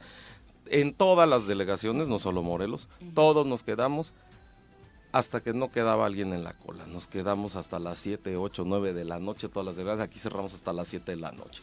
Yo y no conozco... solo de responsabilidad. Había gente que decía, una preca también, una precalificación. Yo conozco mucha gente, eh, sobre todo en estos desarrollos de vivienda de interés social, que eh, compraron su casa o hicieron el esfuerzo de, de comprar su, su, vivienda en desarrollos como Campo Verde, uh -huh. Punta Verde, y desgraciadamente después se quedaron sin trabajo sí. y se quedaron con ese adeudo y no se han acercado a Infonavit por, por ese temor de y viven ahí de, o porque muchas no, veces hasta se van ¿no? hasta se van y dejan las casas en la, en la... entonces eh, la verdad es que es un aviso importante para toda esta gente que tiene una no lo puede puede recuperar su patrimonio no lo ha perdido acérquese no. al Infonavit hay, hay, convenios hay reestructuras hay prórrogas correcto. hay fondos de protección de pagos pues, de, de un seguro de desempleo este, también pues todos tienen un autoseguro por defunción, si su familiar falleció, acérquese para que la, la hagamos todos los años para que todo quede a nombre, se cancele la deuda, uh -huh. este, igual los saldos de su cuenta no, no, no, no vencen. Si su familiar falleció, los hijos, este, la esposa, eh, los padres, quien, es, eh, los familiares directos pueden ir a hacer ese retiro del saldo de su cuenta. Es correcto. Oye, ¿dónde te encuentran? ¿Cuál es la forma más fácil? Ya decías, mmm, tal vez no sea tan necesario hacer cita por protocolo. Sí, ¿cómo sin cita? Digo, si pueden sacar la cita, que bueno, uh -huh. si se ve que, digo, porque el sistema pues es como todo, ¿no? Te uh -huh. aparta ciertos lugares uh -huh. y los demás, bueno, pues también los deja para la gente que va llegando todo el tiempo. Entonces si dicen, ay, oiga, este, me sale muy lejos la cita y necesito algo más urgente, venga, de todas maneras, todo mundo queda así. Este... No, no es como el SAT. Exactamente, sí, de que dicen, no, ya no, no, no, aquí 30 con, segundos y ya no te reciben. Con ¿no? o sin cita. Y estamos ahí en, en, la Plaza Arcos Cristal, en plan de allá al 825, ahí en la planta baja. Estamos abiertos de lunes a viernes de ocho y media a dos y media de la tarde. Normalmente también es ya de cajón ahí en la delegación, tercer sábado de cada mes, justo abrimos igual de 9 a 3 para justo problemas de cartera, quien tiene alguna bronca y no tiene chance de ir entre semana, los sábados y también las ferias que nos estamos moviendo a todos lados también otros sábados. Sí, para que la gente saque provecho de este recurso que tiene para aprovechar y generar una vivienda propia. ¿no? Exactamente. vivienda o terreno ya. Sí, claro. o remodelación. O remodelaciones de todo. Así es. Muchas gracias por acompañarnos. De nada, gracias por invitarme. Que sea un año exitoso, por supuesto. Son las 8 con 13. Eh, saludos para Genaro Sánchez. Te manda un abrazo desde Minnesota y dice, Carlos, tú tienes perfil para cualquier encargo. Ay, mira. Ya tienes un voto. En Minnesota, pero tienes Minnesota. 8 con 13. Gracias, gracias. 8 con 18 de la mañana. ¿Tienes eh, informe allá en Temisco, Carlitos? Ah, sí, el día de mañana están cordialmente invitados todos los ciudadanos de Temisco a conocer los resultados del primer año de la administración de Juanita Ocampo. Eh, el ejercicio principalmente es eh, todo el 2022 y las cosas que se hicieron a lo largo de este año. es un municipio en el que se trabaja en equipo, Carlos, pero ¿qué es lo que los tiene más contentos? son este varias cosas. se, se, trabajaron varios ejes, digamos, este, uno de ellos fue la seguridad. Eh, se recuperaron del parque vehicular porque estaban ahí abandonados prácticamente nueve, siete unidades y se compraron seis. Entonces se recuperó la movilidad de la policía. Eh, también tenemos, eh, por gestiones de nuestra presidenta, la presencia permanente de la Guardia Nacional y del Ejército desde 15 días antes de que ella tomara protesta y hasta ah, la fecha. Eh, también se estableció un C4, ya tenemos videocámaras de vigilancia y esas han ayudado, por ejemplo, eh, sí, propias. Eh, se ha podido rastrear algunas personas que están dedicadas al robo de vehículos y, hemos podido identificar sus rutas de evacuación, de, movimiento y, y esperemos que pronto se traduzcan detenciones ya muy concretas. Eso eso este, en el tema de seguridad. En el tema de obra pública, pues 108 obras. Originalmente eran 100, 99, pero este, se lograron hacer economías y rendimientos con el Fondo de Ramo 33 país y se agregaron ahí cuatro obras más. Este, en el caso de, recursos propios se le transfirió al sistema del agua para ampliaciones de red y de 20 se hicieron, se pudieron hacer 24 igual por ahorros y economías y en total este, 108 obras eh, entre recurso de ramo 33 y recurso propio. Eh, en, en, todas las colonias, es el primer año que se hace obra en todas las colonias del municipio. Eh, ya se va a arrancar con la red de agua potable en Milpillas, que era la única comunidad que teníamos ¿Milpillas por dónde está? Es, es donde estaba sentado la entrada al basurero de Tetlama, ah, que está pegado más a Miacatlán. Sí, sí, sí. Este, ya, ya primero Dios, en el próximo mes estará ya eh, suministro permanente ya constante de agua con un sistema de agua potable administrado por los propios pobladores. Este, en el tema de la regularización, pues se regularizó el sistema de agua de Acatlipa, tenía más de 20 años operando de forma con opacidad con la misma persona, totalmente irregular la concesión. Hoy ya tenemos, este, eh, mediante un proceso democrático, eh, una nueva administración. en fin, eh, creo que hay buenos resultados que, y obviamente en el tema de la mejora de los servicios públicos eh, tenemos un sistema de agua sano, no, no, tiene deuda pública. Esto a eh, pesar de que hay una cantidad de gente que no paga sus servicios. Sí, claro, tenemos una gran cantidad de gente que no paga predial, por un lado, su impuesto predial, y también gente que no paga el agua, sobre todo en desarrollos, este, tenemos mucha gente que no paga su agua y dicen, pues es que yo voy una vez al mes o sí, pero pues la, mantener y sostener la infraestructura para que cuando vayas a, tu casa tengas agua, pues implica un gasto. Claro. Entonces eh, ahí el llamado para, para eso, eh, se compró un nuevo compactador, este año se va a comprar otro. Eh, hay un programa permanente de bacheo, hay un programa permanente de reposición de luminarias. Eh, se está avanzando bastante en el cambio de tecnologías, todo se está sustituyendo a LED. Hemos tenido ahorros importantes en el tema del DAP precisamente por esa razón. Entonces, hay buenos, hay buenos este, números que se van a entregar el día de mañana por parte de la presidenta. ¿Dónde y a qué hora. Carlos? A las 4 de la tarde en el Tianguis de Temisco, en la plancha del Tianguis. eh, y tenemos eh, dos eventos culturales. A las 4 es el primero con el grupo Guasmoles, que es un grupo folclórico muy este, sui generis. Y luego a las 5 es el informe, la sesión solemne, donde la presidenta va a presentar su, su informe de resultados. Y a las 6 la banda de Tlayacapan. Ah, Ah, qué padrísimo. bonito. Qué buena Hasta las 8 de la noche. Ah, mira. De 6 a 8, la banda de Tlayacapan.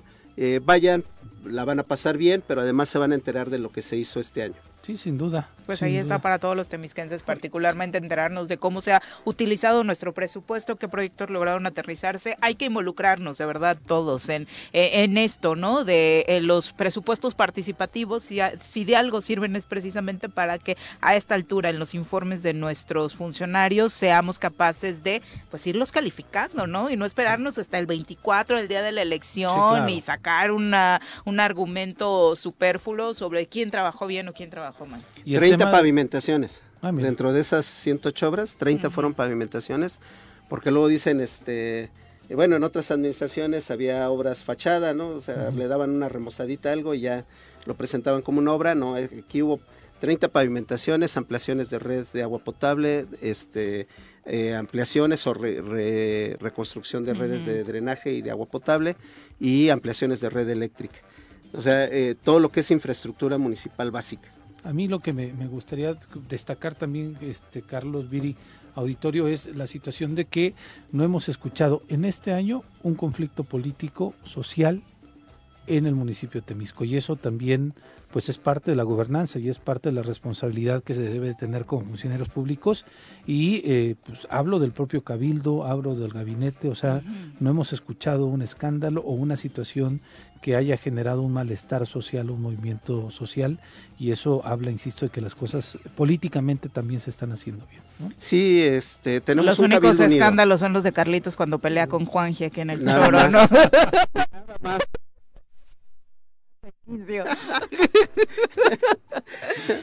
cuando le digo que hay que mantener la unidad de Morena. Sí. Joder. No, ni le toques. A unidad mal. con esos. Debe estar dormido y ya me lo despertaste ahorita. No, no, no, Carlitos. Pero bueno, mañana está esta invitación para los temisquenses a acudir a este informe de la alcaldesa Juanita Ocampo y obviamente acompañada de todo su gabinete. Vamos ahora, ya, ya es hora, muy temprano, nuestra clase de sexo.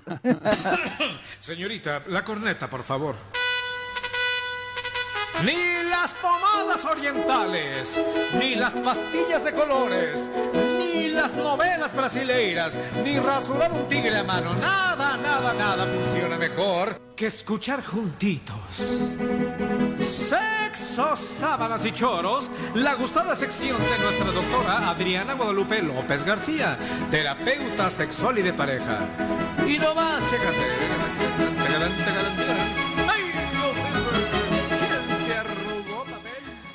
¿Cómo te va? Muy buenos días. ¿Qué tal? Buenos días, ¿cómo están? Un placer saludarlos. Oigan, hoy les voy a, bueno, voy a comentarles un tema que me interesa que reflexionemos sobre todo porque en el aspecto de la sexualidad y sobre todo de la vida erótica, hay personas que se preguntan qué sí, qué está permitido, qué es lo normal. Por lo regular no nos gusta utilizar esa palabra de normalidad porque es normal para quién, ¿no? Sin embargo, algo que en lo que voy a hacer énfasis es que mientras no transgredas, mientras no te pases del límite, mientras todo sea en, una- en un contexto de Como un acuerdo. aceptación, como un acuerdo, respeto, etcétera, es válido. Pero fíjense por qué tenemos que hacer esta reflexión, porque a veces hay personas que tienen alguna situación de problema para expresar lo que realmente les guste. Voy a poner un ejemplo. Ninguno de ustedes, ¿eh? voy a poner el ejemplo, sobre todo ustedes hombres. Alguien me preguntaba una vez si era normal, voy a ponerlo entre comillas, que su pareja tuviera excitación poniéndose medias de mujer. Y entonces, O sea, una mujer te contó Ajá, que, que su, pareja, pareja hombre, hombre, eh, que si era normal, fíjense. ¿eh? Entonces, de primera instancia es como, bueno, normal para quién.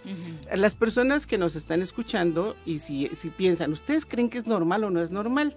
¿No? En ese sentido de la, de la duda de la señora. La pregunta para ella era, yo le, yo le, le digo, bueno, ¿y a usted le molesta? No, realmente a mí no me importa, ¿no? Si a eso le place, pues que se ponga las medias, nada más que cada quien las suyas. Entonces, Pero sí te saca como de onda, pero ¿no? se fijan, o sea, nada más ustedes de escucharlo se Sí, quedan claro. pensando así como, ¿no? Como, ¿por qué? ¿Saben? Pero ¿qué creen que esta forma que tiene que ver con el fetichismo, esta manera en cómo hay algunas personas que se erotizan utilizando una prenda, ¿no? De- llámale, a lo mejor es un brasier, una pantimedia, lo que sea.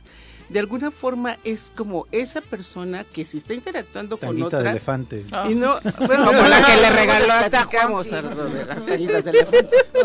Con Siempre mucho relleno. Pero mira, fíjate, una tallita de elefante, por ejemplo, lo tomamos como un juguete sexual. Sí. No como algo que se sale del contexto de, la, de lo frecuente. Porque si yo les dijera, "Oiga, ustedes usan medias, a lo mejor dicen, no, ni, ni pensarlo, ¿no? Ni siquiera se me ocurre. Cuanto más me pondré el calcetín y Y ya. las de fútbol. Exacto, ¿no? Y a lo mejor Sí. más larguitas.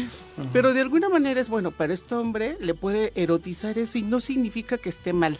¿Me explico? O sea, sino es como una forma en cómo esa persona se erotiza. Y vuelvo a insistir que hay una diversidad impresionante de cómo todas y todos podemos ser diferentes en el momento de ejercer el erotismo. Eh, doctora, y en una relación heterosexual como la que estás Ajá. planteando, mm, digo, de entrada yo pensaría, ¿y no será que tal vez tenga otra preferencia? Eso pasa, ¿no? Por el pensamiento, pero. ¿qué crees? Que no necesariamente, Porque si nos ponemos en este extremo o en este estereotipo de que las medias solamente son para las mujeres, podríamos decir, bueno, pues tiene una prenda femenina, pero es como si un hombre ahora se maquilla el ojo, que se supone Se que eso... pone un arete o se pone un. Claro. arete, ¿no? Por ejemplo, o, o no sé, lo que se haga para adornarse. Eh, pondríamos en esa parte algunos hombres metrosexuales que diríamos, oye, pero si el que te estilices las uñas, eso es para mujeres, Te Claro. ¿no? depiles la ceja. Hacerte te- manicure, de- depilarte, o sea, eso exactamente. Esas son- las piernas. los Es una- hombres. exacto, o el pecho, Sí. ¿no? Por ejemplo, que, es las como, como un signo de masculinidad, de, sí, de esta parte de, ah, los hombres tienen vello, no necesariamente. Hay muchos hombres que ahora tienden por depilarse y no significa que estén afeminados. ¿No? Ajá. Sino es que esta- usar medias no significa que tengan como una orientación sexual diferente, sino que es un gusto de una prenda que los erotiza. ¿Me explico? Así como habrá otro ejemplo, algunas personas que les erotizan los pies. ¿no? Y que entonces se fijan más en los pies que en la cara, los senos, las pompas, ¿no? O sea, es como esa parte del cuerpo que le gusta. Entonces, en esto de la normalidad, yo siempre les digo, a ver, como somos diversos, no hay una normalidad para todas las personas, pero cuidado. Da- Tampoco está, es correcto, por ejemplo, que alguien se erotice cuando le excita transgredir a alguien, por ejemplo, Bueno, algo ya- que, que conocemos como el froteurismo. Mm. ¿Cómo? Aquellas froteurismo. Aquellas personas que tienen placer sexual cuando se frotan con alguien más sin su consentimiento. Ejemplo, típico en el transporte público, Exacto, ¿no? por ejemplo, ¿no? ¿no? Por ejemplo, o sea, ahí Si ahí hay transgresión porque no hay como un Claro, acuerdo, no hay... No, y estás invadiendo el derecho de la otra persona. Pero correcto. entonces era lo que les decía. O sea, ahí sí ya estás rebasando la línea del respeto, estás transgre- transgrediendo, no hay un consentimiento de la persona a la que le estás haciendo eso, y entonces sí ya caes en un delito. Es una agresión Claro. sexual. En una agresión, exactamente. Pero entonces, fíjese, habrá personas que digan, bueno, pues a mí me gustan las paredes verdes y eso me erotiza. Está bien, ¿no? Si te erotiza y te gusta meterte a los salones verdes, está bien. Les rentamos que- la cabina tesorera. Limpian bien, por favor. Oye, pero Porque luego la alfombra. huele a humedad. Este, de- de- del ejemplo que Y la decías, alfombra raspa, ¿no? Sí. ¡Viri! Este, Ah, oh, ah, de lo, de lo que mencionabas de esta pareja, donde eh, el hombre, el varón, teniendo una relación heterosexual, se erotiza con utilizando esta prenda de mujer, ¿no? Podemos decirlo así. Pero si a la mujer le incomoda, es necesario hablarlo. también, ¿no? exactamente. sí. Es decir, "Oye, está chido, pero no. Sí, porque el ejemplo que ponía ella no le causaba ruido, ¿no? Sí. Pero puede ser que sí. Que sí te ruido. Y entonces que se cuestione esto que decía Ujú. Viri, ¿no? O Sí. sea, te, eh, te las pones porque tienes otra orientación y entonces no estás seguro de confesarlo, de salir, de entenderlo, de aceptarlo, pues claro, ¿no? Que puede generar ahí cierta, pues a lo mejor hasta problema, una problemática. Pero por eso lo importante de que la gente esté con, como con esta apertura de entender qué le pasa a la otra persona, sobre todo cuando es tu pareja, Sí. ¿no? Porque se tiende a eso, a empezar a, a- a lo mejor a hacer un prejuicio cuando no sabes cuál es la realidad de lo que le pasa a la persona. Y fíjese, una vez una persona me decía, precisamente hablando de las medias, este, un, un hombre me decía, es que es el gusto de tener esa sensación de la textura de Al la tacto, es media una en satisfacción la al piel. tacto, Exacto, o sea, es, es lo, es lo que le gustaba. No era tanto el significado de la prenda, no era tanto que fuera de mujer, sino era la sensación que le generaba. ¿no? Como personas que les gusta estar embarradas de cosas, ¿no? O personas que dicen miel, miel, cajeta, no, chocolate, Chocolate. ¿no? Y Pero chúpale o te chupo. Exacto, ¿no? pero ya es un juego. ¿No? Ya lo tomas como un juego, pero habrá gente que diga, en la vida Eso me es embarres nada porque guácala, ¿no? O las sábanas se ensucian. Sí, lo que tú quieras. Esa La siempre se ensucia. otra vez. Pero de alguna manera, Sí. de alguna manera y este este consentimiento de las personas que están en la interacción y si algo les llama la atención, pues hay que hablarlo, que ese es el punto, Pepe, no de poderlo platicar y decir, bueno, ¿te molesta? Te platico cuál es mi punto para que entiendas por qué me las pongo. ¿Te molesta? Pues entonces lleguemos a un acuerdo, ¿no? Sí. Porque eso es que es muy diferente a que un día llegue la señora y lo encuentre vestido de mujer. Claro. Eso es algo diferente, Sin duda. ¿no? Porque entonces ya tiene que ver con un transvestismo, que a lo mejor eso puede ser también algo que lo erotice, pero también puede ser que haya hay un conflicto de identidad, ¿no? Y entonces la manifestación ¿Cómo se dice? Sexualidad tergiversada. ¿no? Puede ser, pero sobre todo las disforias de género, ¿no? Que no hay edad para poder manifestar eso. Entonces sí tiene mucho que ver el- el- la comunicación, pero también el hecho de que una persona diga, bueno, ¿es normal o no? Y vuelvo a insistir, ¿normal para quién? ¿No? Eh, La vez pasada, la semana pasada hablábamos de estas disfunciones sexuales. A ver, ¿es normal eyacular en dos minutos? ¿No?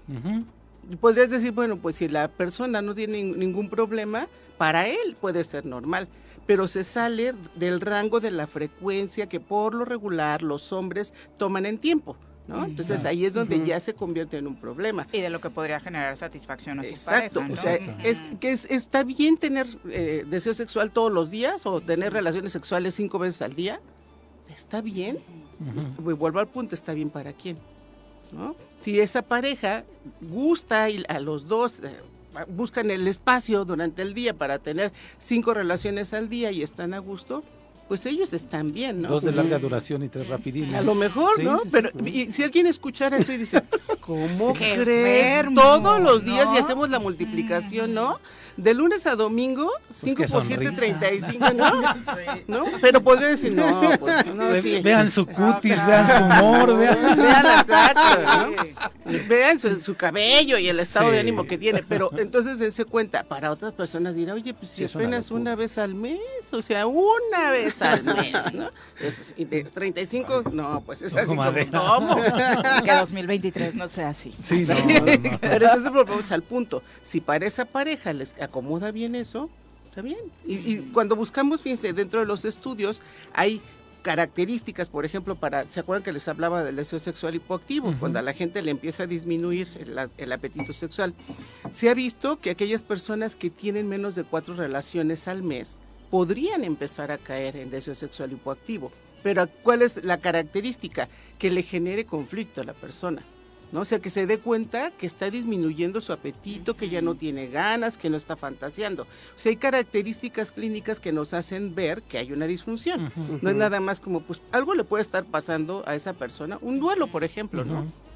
Que no tiene apetito sexual, pero no significa que, que tenga deseo sexual hipoactivo, sino que está atravesando por un duelo que tiene... Es eh, temporal. y que la parte sexual pues está dentro de estas características que a lo mejor con tanta tristeza ni inhiben siquiera se te antoja, ¿no? Y es temporal. Y es temporal. Pero si ya vemos que tiene seis meses con esa posibilidad, ya lleva seis meses que se da cuenta que su deseo disminuyó, que le está generando conflicto, que su pareja ya se queja de que no hay actividad erótica, pues entonces sí. Entonces fíjense cómo hay una gama de posibilidades que la gente debe entender que como individuos tenemos características muy peculiares, eh, peculiares, perdón, que si alguien, a lo mejor a él le gusta algo que a él no, o a ti te gusta algo diferente que a mí, ¿no?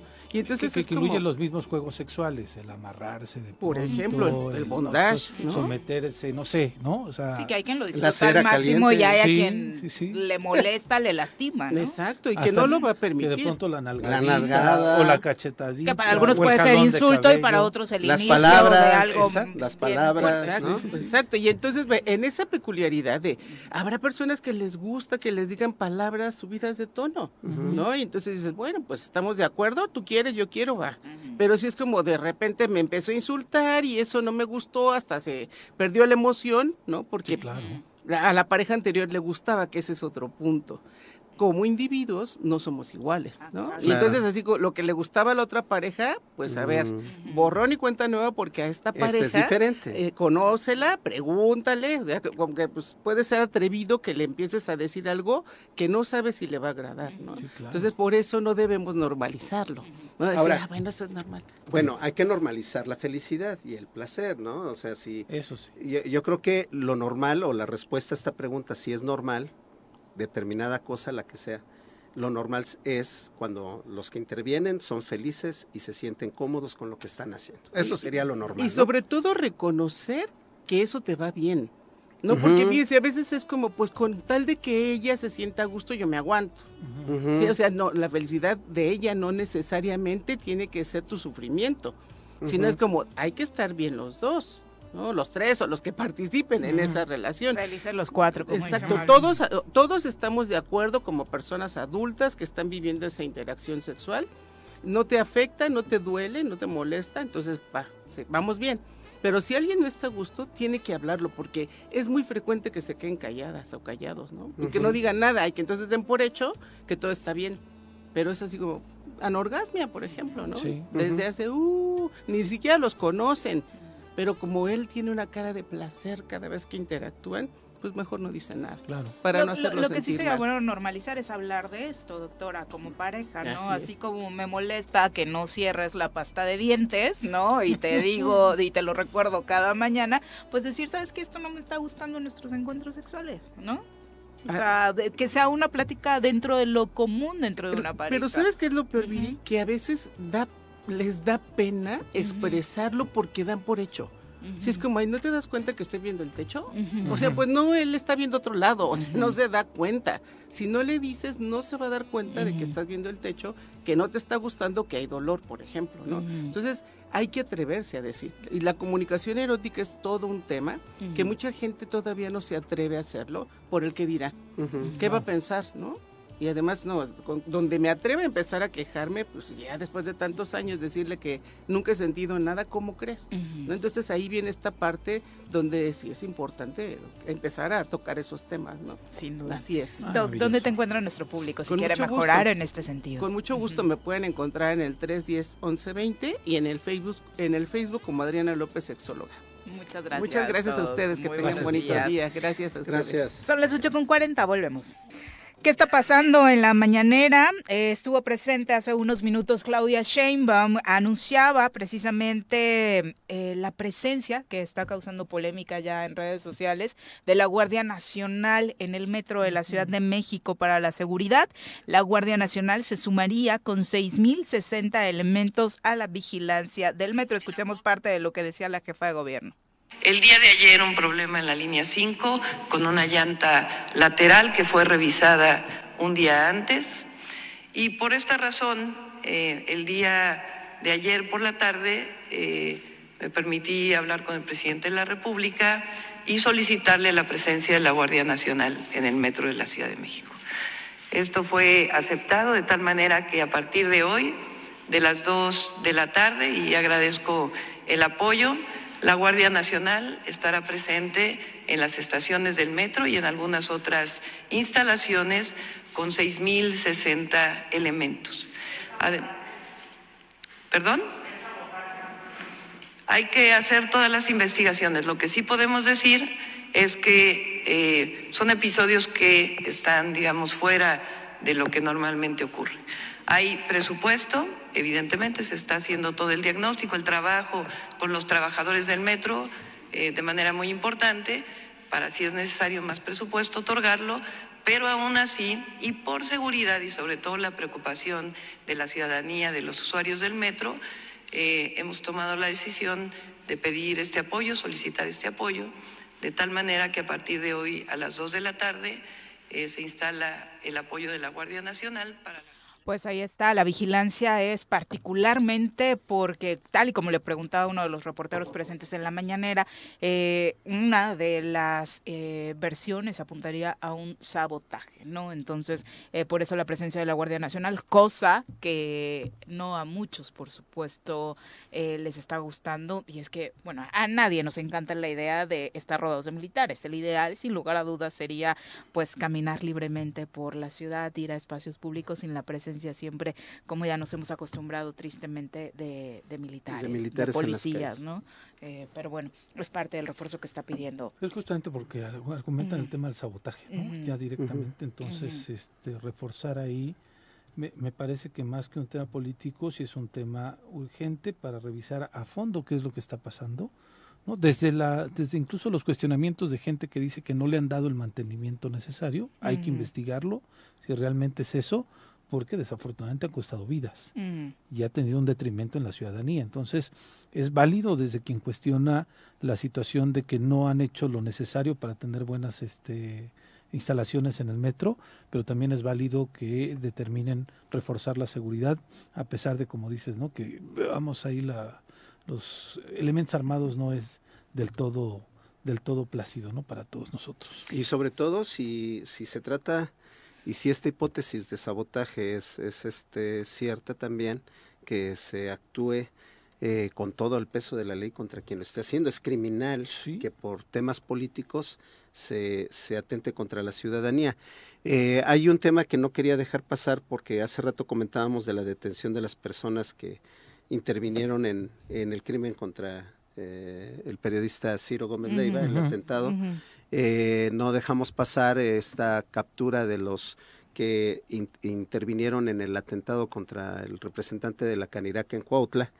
Este, es que va a dejar de haber ataques a periodistas, va a dejar de haber ataques a, a las mujeres, feminicidios, va a dejar de haber, este, en cuanto se actúe como en estos casos particulares, se detenga a los responsables. Es decir, eh, cada caso que no se resuelve por parte de las autoridades es una invitación a cometer un ilícito mayor y por eso es importante acabar y erradicar la impunidad en nuestro país. Es el primer paso que debemos hacer, por supuesto, acabar con la impunidad.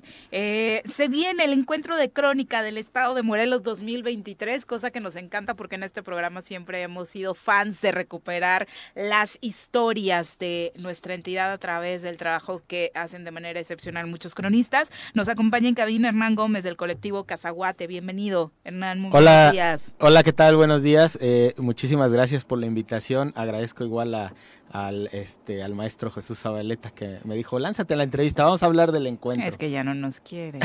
ya no los quiere, por ahí nos está escuchando seguramente. ya no se levanta, no voy a decir quién dijo eso.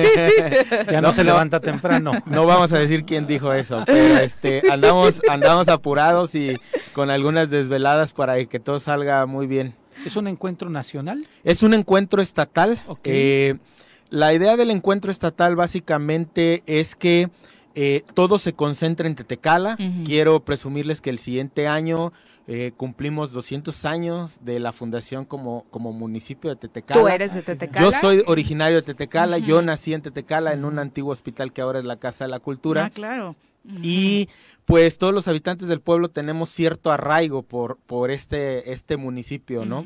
Eh, ¿Y eres cronista? No soy cronista ah, como tal, fíjense, le, soy ingeniero en sistemas, egresado del Instituto Tecnológico de Zacatepec, pero siempre he estado como buscando entre vamos a decir, entre la tecnología y la cultura, a ver qué se puede hacer. Este Maravillosa aportación si la estás haciendo, porque es parte de la recuperación de todo este legado histórico de nuestro estado, ¿no? Correcto, y, y desde hace años conozco al maestro Zabaleta. Eh, me me dijo, bueno, ¿qué te parece si hacemos el encuentro eh, de crónica del estado de Morelos en Tetecala, ¿no? Para realzar al municipio que está un poquito olvidado, ¿no? Estamos en la parte poniente, eh, pegado hacia Guerrero y hacia el estado de México. Y pues dije, le entramos, hay que organizarlo. Empezamos a organizar, eh, tenemos el apoyo del ayuntamiento de Tetecala para que esto pues realce directamente, inclusive ojalá podamos llegar a, a que se hable de Tetecala a nivel nacional. ¿no? Este encuentro a quién reúne. Eh, básicamente reúne a todos los cronistas que son del estado. Eh, la idea es que cada cronista pueda aportar eh, un- una ponencia, de, ya sea de su municipio o en general del estado, es un tema libre. Hablamos de cronistas oficiales y no oficiales, porque Hablamos- hay unos sí sí. reconocidos por los ayuntamientos. Fíjate ¿no? que teníamos ese, ese tema con el maestro Zabaleta y decíamos, vamos a incluir a todos. Él, él, él tiene una aportación muy grande que dice, bueno, no necesitas tener un título de cronista. Yo no soy cronista, ando metido en estos temas de la cultura. Pero dice, necesitamos escuchar a las voces que no tienen un foro para ser escuchadas, ¿no? Eh, personas de sus municipios que tienen alguna historia, simplemente, bueno, hagan su ponencia, ensayen un poco porque no toda la gente puede hablar en público y hay que darle a- al encuentro, ¿no? A- Sí, porque los que conocemos cotidianamente como cronistas, muchos de ellos es porque sí tienen esto, este don de socializar más, de tener las relaciones políticas, incluso que les permiten sí tener este reconocimiento, pero hay muchas historias que desafortunadamente desconocemos porque no se les da este foro. E- Es correcto, fíjate que eh, quisiera presumirte que en Tetecala hay un, hay un grupo de tecuanes que tiene cerca de 60 años y el chico que ahorita está encargado, yo le dije, oye, pues aviéntate, estás en tu pueblo, estás con tu gente, es la hora que esa es la oportunidad que esperabas. Me dijo, le entro, voy a hacer mi ponencia del origen de los tecuanes en Tetecala, ¿no? Y pues ahí está, ahorita está ensayando porque no se le da mucho a esta parte de hablar en público, pero trae todas las ganas, ¿no? Que Eh, vea al gobernador le va a inspirar leer sus discursos. y, eh, es- este, no quisiera tocar ese tema. Pero, pero sí, la idea es que también sea inspirador, ¿sabes? Porque de repente Tecala es un pueblo, somos 7200 y algo de habitantes. eh, en extensión territorial sí es bastante, pero en, en habitantes es muy poquito. Y de repente estamos olvidados, ¿no? Desde lo que es Miacatlán, Mazatepec, Tetecala y Coatlán del Río. Eh, queremos realzar la zona, estamos intentando impulsar desde la cultura, desde eventos, ¿no? Eh, eh, yo soy parte de un colectivo que denominamos Colectivo Cazaguate y, por ejemplo, en, en el Viernes Santo de cada año hacemos un tianguis cultural con bandas de, de- de música locales, de rock, folclore. La gente va a comer ahí al, al mismo jardín justamente donde se va a organizar el encuentro e intentamos impulsar la zona, ¿no? Lejos justamente de, de la violencia, de la parte política, Claro. intentamos impulsar, ¿no? Eh, en este proyecto, como te decía, tenemos muchísimo apoyo del ayuntamiento, están también eh, bien metidos en, en levantar la zona que, que pues durante muchos años ha, ha- ha sido olvidada, ¿no? Oye, más o menos cuántos cronistas están pensando que van a participar en estos dos días? Eh, son dos días, es el 17 y 18 de febrero, de las 10 de la mañana a las 2 de la tarde, son, son mesas temáticas. En este momento tenemos 24 ponencias. La, la idea es que sean 32 para armar eh, cuatro o cinco ponencias, eh, cinco mesas, perdón. Y eh, la idea es, es, es bien simple. Se eligen las ponencias por tema y se pasan a, a esta parte del, de- del templete. Cada uno presenta su ponencia entre 12 minutos a 15 minutos por, por la introducción y despedida. Y lo que hacemos después es la parte de preguntas y respuestas, ¿no? Las temáticas. Las temáticas ¿Cuáles es tema libre. Eh, en realidad, ahorita tenemos ponencias pues, básicamente de historia de, de cada municipio, de tradiciones, de arquitectura. Tetecala es muy rico en arquitectura, en historia, ¿no? Se comenta por ahí que estuvo el licenciado Benito Juárez, que, fue- que fueron eh, de alguna forma el preámbulo de, de, de toda esta de leyes de reforma. Tenemos Pues un Tetecala de la eh, reforma. Tetecala de la reforma. Aunque le caiga mal don Benito. Aunque ahorita Este, y tenemos eh, esta parte arquitectónica, tenemos también algunos corridos como el, el famoso corrido de Modesta Ayala, ¿no? Ay, y de lo mejor que hay, por sí, supuesto. tenemos estas panaderías todavía tradicionales donde se hace pan de borrego, pan al horno, ¿no? Y, y que no queremos que desaparezcan, ¿no? Te quiero comentar también que eh, asociado a este encuentro de, de cronistas, estamos intentando impulsar documentales porque eh, básicamente todavía somos un pueblo y no queremos que se pierda esa documentación. Entonces estamos impulsando eh, hacer documentales pequeños que la gente empiece a conocer. En febrero estamos de fiesta, también por eso es esta parte del encuentro de crónica, porque es el 2 de febrero el Día de la Candelaria y allá hay una Virgen de la Candelaria, hay una historia muy, muy rica, eh, una hermandad entre el pueblo de Cuatetelco, que ahorita ya es municipio Sí. Este, Indígena. indígena.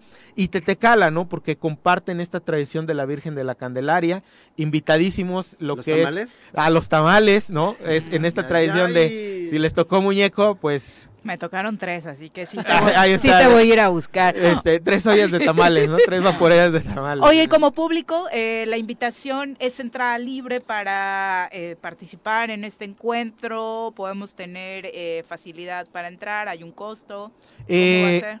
para los asistentes y el público en general, tal cual, es, este, es gratuito. Eh, la idea es que vayan a escuchar estas ponencias. El acceso empieza a las ocho y media de la mañana porque de- hay, un, hay un registro previo y demás. Eh, y de ahí comenzamos con toda esta parte de la inauguración y la exposición de las ponencias. ¿Y si hay alguien que está animado en participar con alguna ponencia? ¿De Temisco ya tenemos, por ejemplo? Sí, sí, sí, sí, de Temisco, hay de Tlaltizapán va fuerte, me parece que ahorita, si no mal recuerdo, ya va con cinco ponencias, o sea, la O sea, verdad no es hay que límite de no hay límite, no hay por límite, municipio. no, no, la verdad es que no, eh, el límite básicamente es que, bueno, si es del mismo municipio, pues no sea el mismo El tema ¿no? Para que podamos ahí campechanear los temas, ¿no? Pero la verdad es que está, está muy bonito, ustedes pueden ir, están completamente invitados a todo su auditorio, eh, eh, básicamente el acceso, les digo, es a las ocho y media de la mañana y se pretende que después de lo que son las ponencias haya algún recorrido por ahí que estamos preparando para que conozcan un poquito más Tetecala. Ah, muy bien, eso estaría padrísimo. Aparte de la mano de los Sí, cronistas, pues sí, qué sí, lujo, claro. ¿no? Qué lujo, sin duda. ¿Dónde podemos encontrar mayor información sobre el programa? Eh, mira, tenemos varias páginas de Facebook. Tenemos una página que se llama Carretera 166. Eh, es una página donde in- intentamos impulsar todo este tipo de cosas culturales y demás.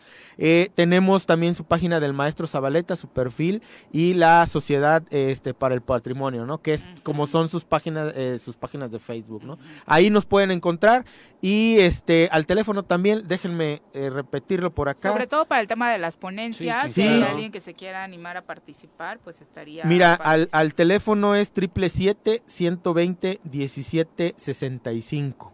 Es el, el- el- el teléfono donde, donde les podemos dar informes. Y también quiero comentarles que el encuentro va a ser en un jardín, se llama Jardín La Morelense, que está prácticamente en el centro de Tetecala, un jardín hermoso donde nos prestan justamente para hacer este tipo de eventos. De verdad les va a encantar Tetecala, ojalá pudieran asistir.